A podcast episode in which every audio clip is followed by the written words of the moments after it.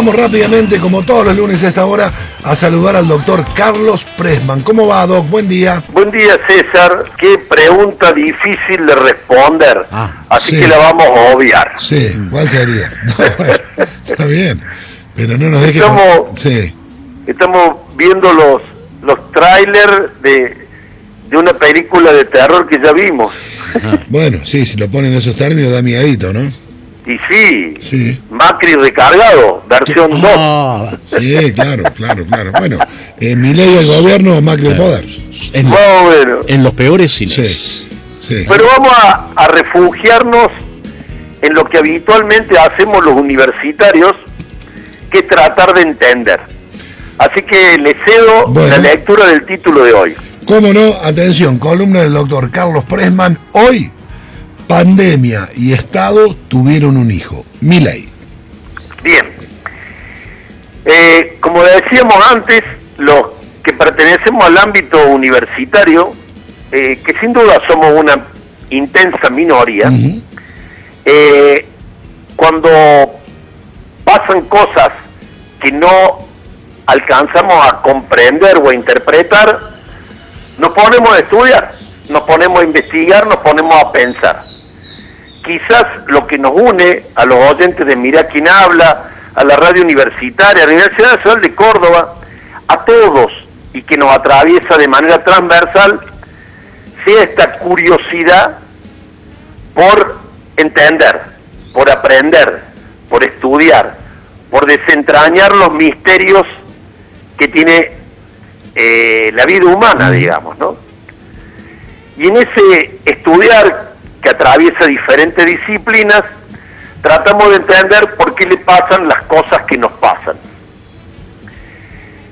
Eh, la salud mental, cuando le preguntaron a Freud en el año 39 qué era la salud mental, él dijo, la salud mental es la capacidad de trabajar y de amar. La salud mental es la capacidad de trabajar y de amar. La Organización Mundial de la Salud tiene otra definición de salud, que nosotros en alguna de estas columnas decíamos que estar enfermo es ver interrumpido el proyecto vital. Cuando nos sentimos enfermos, tenemos padecimiento, cuando las cosas que quisiéramos hacer, que forman parte de nuestro futuro de vida, se ve interrumpido. Y ahí nos enfermamos. La pandemia, de manera trágica, instaló una serie de condiciones que permiten interpretar por qué la pandemia y con la confección de una mirada del Estado trajo como consecuencia que se perdiera ciudadanía y se ganaran votantes. Vamos a explicar esto. En el mundo de la pospandemia, todos los países salieron en iguales condiciones. ¿Cuáles eran estas dos condiciones que nos igualan al resto del mundo? Pospandemia, el planeta salió más pobre y más desigual. Europa, Oriente, Latinoamérica. Argentina no escapó a la lógica de la pandemia, en la cual aumentó la pobreza y aumentó la desigualdad. Pero durante la pandemia se incubaron una serie de sentimientos de enojo, de bronca, de odio, de malestar que vamos a tratar de desentrañar y que fundamentalmente pegaron en un grupo poblacional que no tuvimos tan en cuenta en la pandemia. Nosotros, mira quién habla, que compartíamos en la época de la pandemia columnas diarias Sí, claro. para acompañarnos en el dolor, en el aislamiento obligatorio, que acuñamos el concepto de libertad colectiva, ¿se acuerdan? Que ejercíamos la libertad colectiva de cuidarnos, de usar barbijo, de quedarnos en nuestra casa para no enfermarnos y morir de coronavirus. Pero le hablábamos a los adultos mayores, le hablábamos a los grupos frágiles y vulnerables y quizás no pudimos leer y comprender la situación que atravesaron los jóvenes. Jóvenes que empezaron a mirar para afuera y en esa etapa de la vida donde se construyen las identidades laborales, políticas, sexuales, tuvieron que estar aislados por las condiciones que vivíamos y atravesados por una virtualidad y educados en una virtualidad donde cobró una prevalencia inusitada las redes antisociales.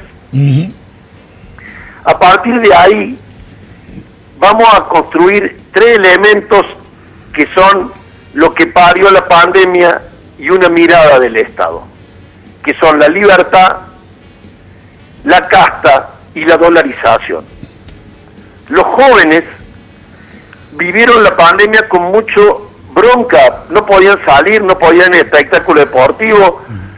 Y, y se filtraba esto y algunos, en este caso el presidente electo, definía esto como una infectadura donde la libertad individual estaba cercenada por un Estado que era profundamente corrupto, que no te dejaban salir a trabajar, mientras aquellos que no salían a trabajar seguían cobrando su salario estatal o del sector público, y eso fue generando un caldo de cultivo de mucha bronca, desgaste, malestar, encono, y se construyó una subjetividad sanitaria en donde no prevaleció que el Estado logró que todos de manera gratuita nos vacunáramos, sino que se decían en las redes antisociales que te inoculaban el comunismo con una vacuna rusa.